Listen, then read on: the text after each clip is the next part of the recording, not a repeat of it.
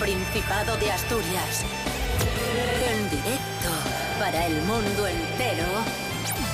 Aquí comienza Desayuno con Liantes. Su amigo y vecino, David Rionda. Buenísimos días, Asturias. Hoy es lunes 25 de enero de 2022. Son las seis y media de la mañana. No, lunes no, ya martes. es un cantamañanas. Lunes fue ayer. Es que no, no, no sé ni. David Fernández, buenos días. Buenos días, feliz año. Rubén Morillo, buenos días. Buenos días, David Rionda. Buenos días a todos y todas. Y a David Fernández también, buenos días. No, No, es- no, no, se lo has Es que David dicho. Fernández va, Díselo. eh, va, va englobado en todos y La, todas. la educación. Lo primero ya la educación. Es que, de, de hecho, si tuviese que solo saludar a una persona, saludaré, le sal- saludaría ¿Eh? a él antes que a ti. Normal, feliz año. Feliz año. Bueno, ¿Qué tiempo tendremos hoy en Asturias? Hoy allá. martes, ¿eh? No lunes, martes. Agencia Estatal de Meteorología prevé para hoy martes 25... Hoy martes, ¿eh? No digas Sí. el de ayer. Cielos soleados y por la tarde alguna nube en la zona centro, pero no va a llover y temperaturas bastante agradables, sobre todo en las horas centrales del día, donde vamos a alcanzar de máxima los 14-15 grados, pero ojo por la mañana porque sí que va a hacer fresquín, sobre todo en zonas del interior donde llegaremos hasta los menos 2 grados. Desayuno con. Desayuno con.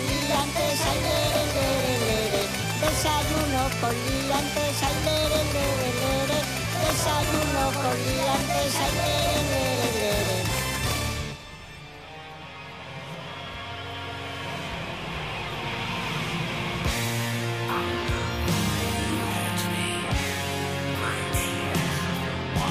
Primera noticia del día. Atención amigos, amigas, llega la tecnología al Principado de Asturias. Ispasat impulsará dos proyectos de conexión digital por satélite en Asturias.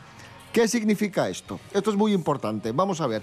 En algunos pueblos no llega el Internet, no llega la banda ancha, no llega la, la fibra óptica. Lo, de, lo de- internet. lo de algunos, optimismo, ¿eh? Bueno, vale, eh, en, en muchos pueblos no llega el Internet por la singular orografía del Principado de Asturias.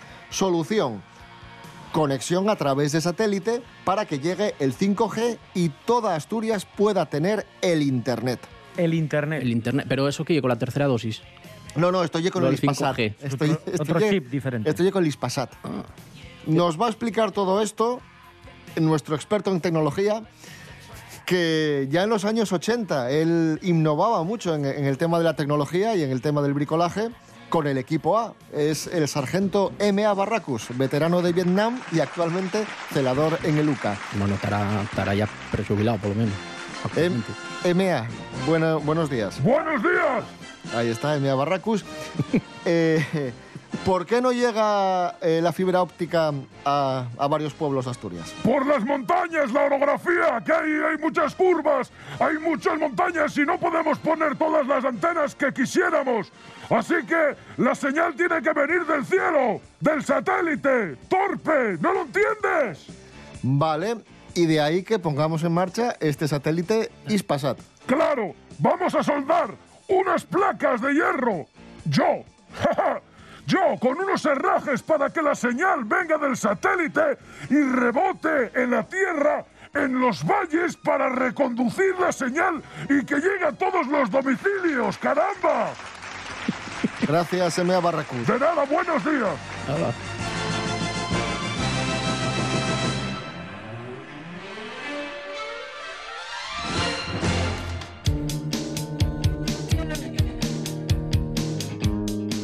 Seguimos en Desayuno con Liantes en RPA, la radio autonómica de Asturias. En este martes 25 de enero de 2022 nos vamos a Nueva Zelanda, a Wellington.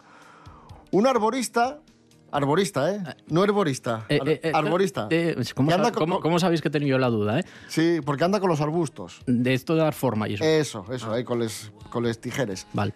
Pues eh, empezó a sentir un malestar en el oído, un pequeño zumbido en, en el oído. Ay, tú y yo así también. Sí, pues espero que no te pase lo mismo que a, que a esta persona. Fue al médico y, y a este hombre le localizaron una cucaracha en el oído. Tenía una cucaracha en el oído. De Nueva Zelanda, ¿eh? Y una, una cu- Cuidado, una que ya sabemos cómo somos, cómo somos Como- los como un perro de allí, grande, ¿eh? ¿no? Vamos, como un centollo. Estuvo varios días en el oído la, la cucaracha y tuvieron que, bueno, que sacarla. Les costó bastante sacar la cucaracha y, y, bueno, mm, el hombre lo pasó bastante mal, ¿no? que Dijo el médico que no había visto nada igual en su vida. Es que además me la estoy imaginando saliendo ahí la Pero, cucaracha. pero tienes que estar muy, muy dormido o, o- o- o no tener sensibilidad en el oído. Joder, yo que mm, estás ahí, que te hace cosquillas incluso tus propios pelines o lo que sea ahí de la oreja, caramba. Hay, No que, sé, hay que desborzar, ¿eh? Jolín.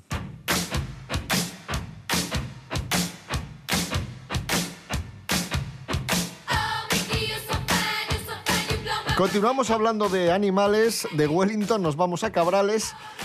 Eh, se ha hecho viral Un la saludo imagen- para la gente de Cabrales. y de Wellington. Se hace viral la imagen de un toro subido a un tejado. Rubén Morillo, infórmanos. Sí, fue una de las imágenes más insólitas que ha corrido como la pólvora en redes. Un toro acabó en el tejado de un inmueble para sorpresa de los vecinos que presenciaron la estampa y que lograron capturar eh, esta escena en, en vídeo. Sucedió en Carreña y este animal pues accedió a la cubierta de esta casa por una parte cercana al suelo. Ya sabéis que cuando está así en ladera, Mm. bueno, el techo hace así como continuación de la, de la ladera, ¿no? Y así pudo subir. Según indicaron fuentes vecinales, el toro es propiedad de un habitante del cercano pueblo Asiegu, conocido como El Moreno. El no, more- el, no- el- no el pueblo, sino el, el toro, el Moreno. Eh, igual, eh, igual ya era el toro enamorado de la luna. Puede ser. Y eso explicaría que suba. Bueno, y no os, no os preocupa si pudo bajar o no. Bueno, pues al final. Eh, sí. hombre, la, Pudo la ley de la gravedad Sí, ayuda. sí, sí. No hubo daños, todo quedó en, un- en una anécdota y el toro, igual que subió, bajó. Punto.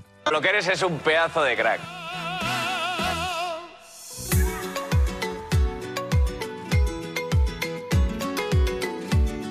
Bueno, y seguimos, continuamos hablando de animales. eh, hemos hablado de un toro y ahora vamos a hablar de un ciervo con una sección maravillosa que tenemos en el programa que recuperamos hoy, la noticia de Santi. Santi Robles informa. Atención. La noticia de Santi. El milagro de la vida, la lucha por la supervivencia, el hombre contra la naturaleza, solo que a veces la naturaleza gana. El caso es que Leszek Kaminsky, un superviviente, un titán, un máquina, un crack, decidió enfrentarse a un ciervo con sus manos, bueno, con sus manos y una escopeta en ellas, también te digo, persiguiéndolo por un monte allá en Polonia, en Chelm, y nada, y en, en un maravilloso papel de correcaminos y coyote, el ciervo se escondió detrás de unos arbustos. Y cuando este señor, yo me lo imagino como, como los dibujos animados, yendo de puntillas, con música de fondo, eh, pensando que estaba a punto de acabar con su presa, pues fue el ciervo y le reventó la cara. El José Padilla polaco lo llaman ahora. Bueno, lo llamo yo, que a lo mejor allí no tienen ni idea de quién es este señor, pero bueno. Entonces recordad, eh, la, la supervivencia está bien si tienes que sobrevivir, si no, pues es un poco ocio y, y nada, beber mucha agua. La noticia de Santi. Ponemos música a la mañana. Vamos a escuchar a Tina Turner de Best porque el Uh, próximo 2 de febrero salen a la venta las memorias de, de Tina Turner.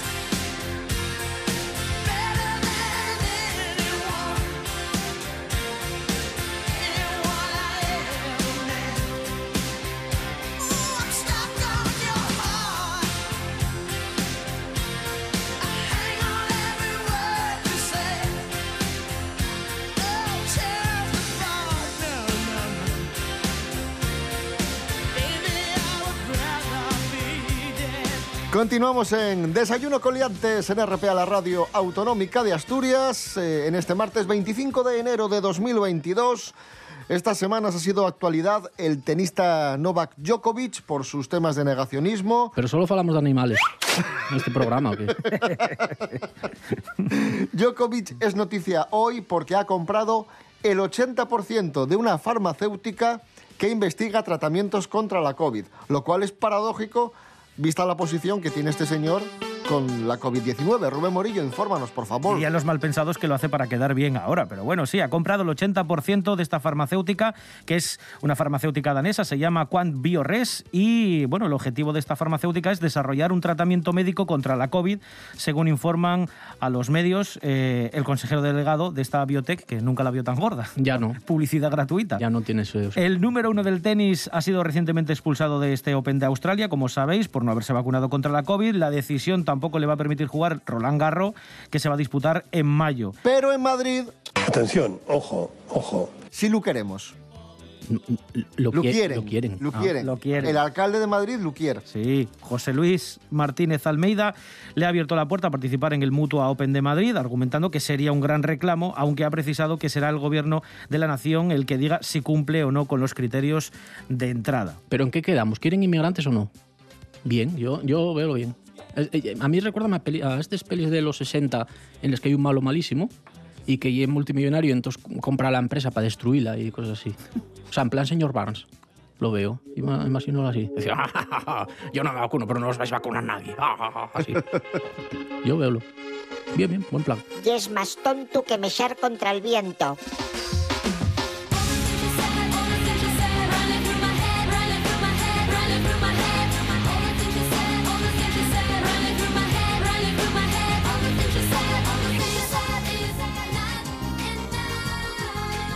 Y hablando de la COVID, os eh, recordamos que nuestro amigo y colaborador Fran Estrada, el monologuista gijonés, está confinado en su casa, Prove. tiene COVID, Prove. está algo pachucho y en, y en Desayuno Coliantes nos cuenta su experiencia en la sección Diario de un Positivo. Ahí está, Fran Estrada. Buenos días, asturianos. Aquí sigo con, con mi positivismo a tope. Eh, nada, esto se está poniendo muy raro, toda esta historia, porque no coge y me llama una persona y me dice que es un rastreador. Rastreador, o sea, para mí en mi cabeza, un rastreador es un cherokee que sigue mm, pisadas de un oso, una tortilla, qué sé, de un, de un bicho. Y yo no soy ningún bicho. Bueno, eh, bueno, no soy ningún bicho. Y, y y soy rastreador, pues dedícate a rastrear, yo qué sé, haz lo que pon, pon la oreja en la vía al tren, yo qué quieres que te diga, a mí déjame tranquilo. Y además que como un oso, un oso, yo qué sé, pues yo no sé, yo me estoy alimentando básicamente de paracetamol estos días, así que no creo que un oso coma paracetamoles, así que que me dejen en paz, eh, que no me rastreen porque no... Que no, ni, ni estoy en la vía al tren ni soy un oso. Así que, por favor, que me dejen tranquilo estos días y, y bueno, sigo, sigo siendo positivo. Supongo que lo podréis apreciar en mis declaraciones. Hasta luego.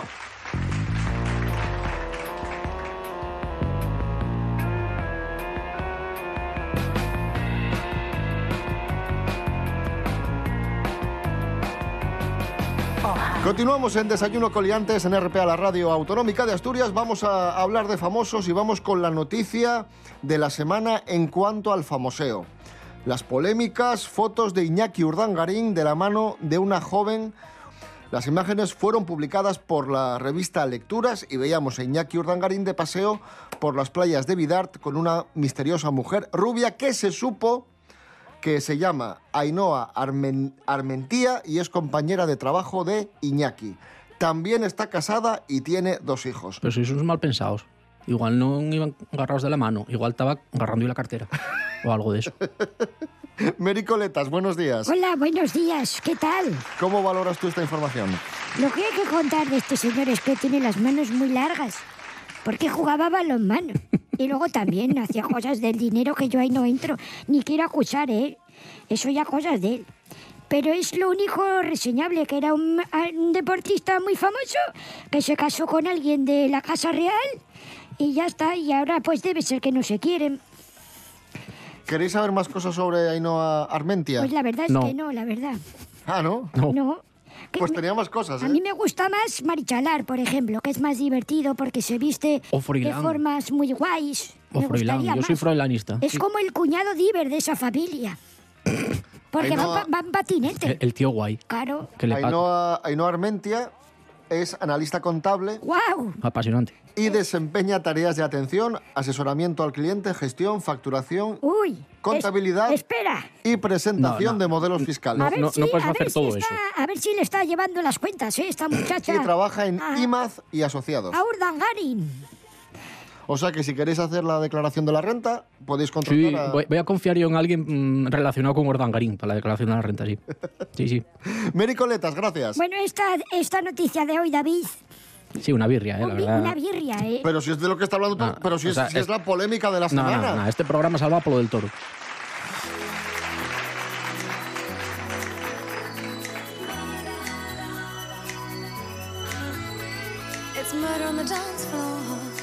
Hablamos de la famosa, más famosa que tenemos en Asturias, la actriz Paula Echevarría, que ha dicho basta al acoso. Ha dicho basta al acoso. Jorge Aldeitu, buenos días. Muy buenos días, liantes. Hoy vamos a hablar de, de las redes sociales de Paula Echevarría, como os menciono otras veces en las Paula News, pero esta vez no vamos a hablar del postureo, porque sabemos que en su Instagram ella posa con sus modelitos, anuncia alguna marca, vemos su día a día, pero de vez en cuando también usa las redes sociales para criticar algo de la sociedad y yo creo que esto que ha hecho es para quitarse el sombrero y es que hace unos días a sus 3,5 millones de seguidores le habló del caso de un adolescente de Nieves que vivía en las Navas de San Juan, Jaén, y debido al acoso continuado durante seis meses, tanto por las calles de su pueblo como por internet, decidió quitarse la vida. Algo gravísimo. Además, es que ahora mismo el suicidio es la primera causa de muerte en jóvenes y Paula Echevarría lo ha querido criticar y decir que basta ya, que ya está bien, que nadie es más que nadie y todas estas críticas al final llevan a consecuencias y a que las personas lo pasen fatal. A Paula la vemos como, como ideal, famosa, una, una, una gran persona, la vemos con postureo, pero al final también sufre un acoso continuado en redes sociales y si no hay que ver la cantidad de comentarios que le hacen. Así que el grito de Paula Echevarría es el de muchísimos. Basta ya. Un saludo, liantes.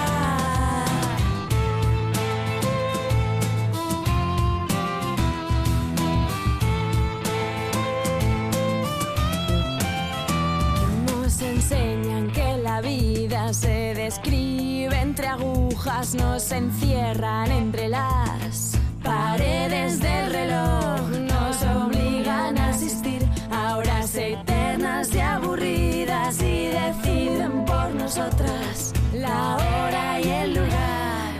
Ahí escuchábamos a Filanda y el tema Avilés. Esto es Desayuno con Liantes en RPA, la radio del Principado de Asturias. Vaya prestoso.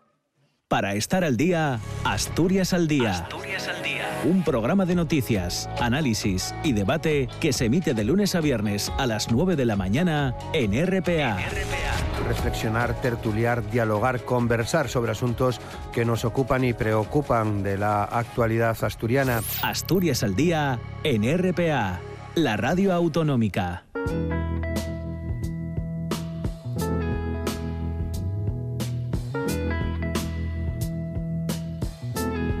De- de- de- desayuno con liantes. La COVID nun lle broma. Ayer y vos contábamos que una mujer y el Sofiu están sufriendo los efectos permanentes de la COVID. Y las mujeres embarazadas también pueden tener problemas. Hanna Suárez Morán, buenos días. Buenas, David. Les embarazadas que no se vacunaron y contrasieron COVID antes del parto sufrieron cinco veces más la pérdida del ñácaro que las mujeres vacunadas. Investigadores escoceses afallaron que las mujeres que contraen el virus cerca del final del embarazo son más vulnerables a los entuellos relacionados con el parto y el riesgo de muerte en el ñácaro es mucho más alto. Aunque la mortalidad infantil es bien basia, como sucede en la mayor parte de los países avanzados, las mujeres en sin vacunar que contrasieron COVID los 28 días antes del parto sufrieron una mortalidad de 22,6 casos por cada mil, comparado con 4,3 las mujeres vacunadas, cinco veces menos.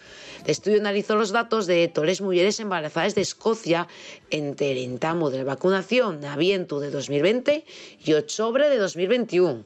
La aceptación de la vacunación fue menor en las mujeres embarazadas, mientras en el periodo de estudio solo el 32% de las mujeres que dieron a luz en octubre de 2021 estaban de fecho vacunadas, en comparanza con el 76% de la población femenina general de 18 a 44 años del país. Los datos amuesen que la vacunación mientras el embarazo no falla aumentar los posibles entueños, pero la COVID sí. De- de- de- desayuno con liantes. Y cerramos el programa de hoy hablando de cine, recuperando películas olvidadas con nuestro experto Miguel Ángel Muñiz, Jimmy Pepín. Fuerte el aplauso para él. ¡Bravo, Jimmy! Bravo. Jimmy Pepín. ¡Bravo, Jimmy! Jimmy, Jimmy. Llegué tarde para el aplauso, espera.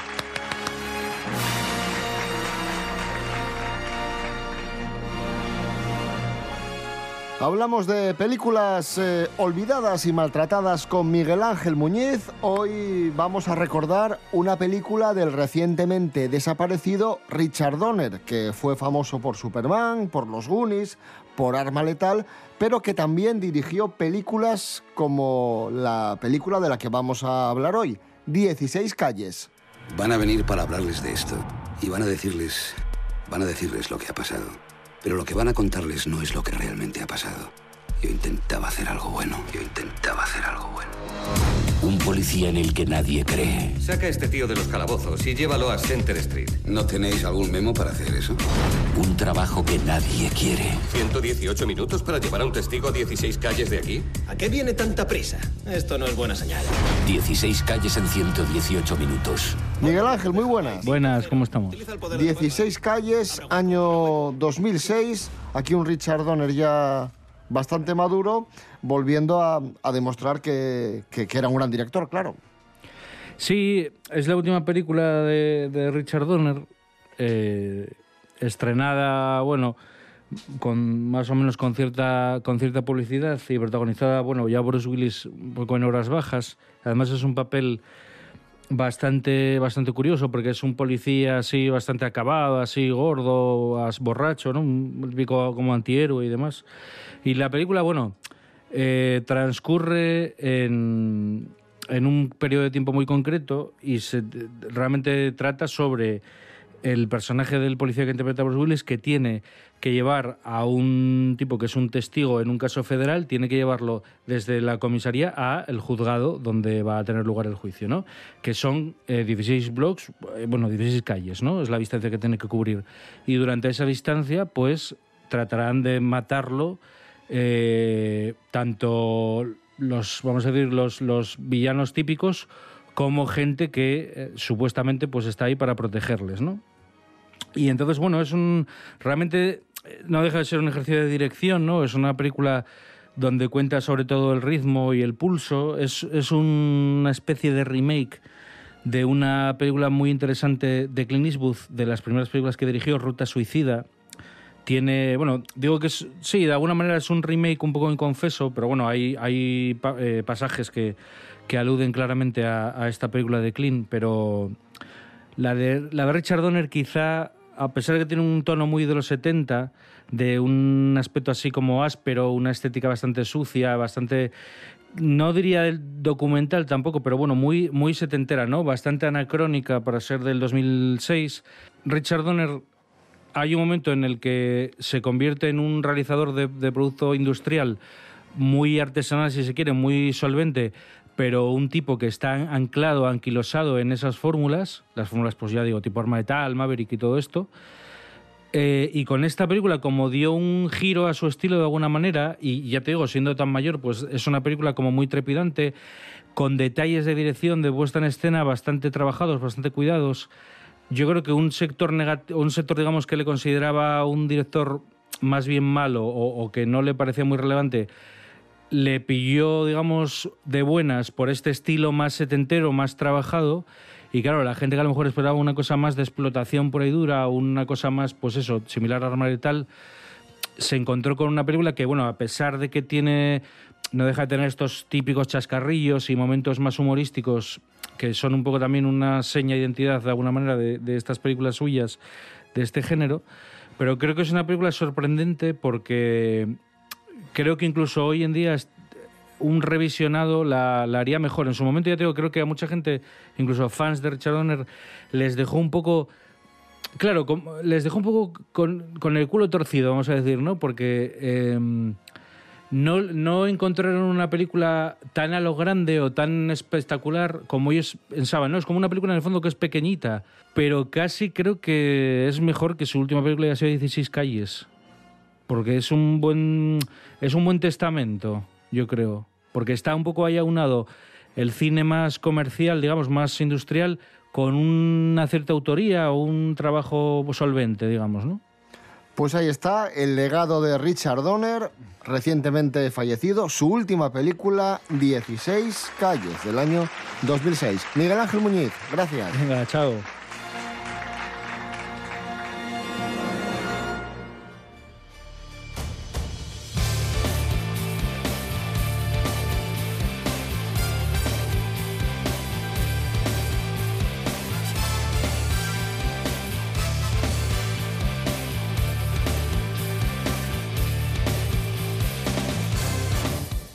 Nos vamos, amigos, amigas. Volvemos mañana a las seis y media de la mañana. Rubén Morillo. David Rionda. Hasta mañana. Hasta mañana. David Fernández. Gracias. Gracias, feliz año.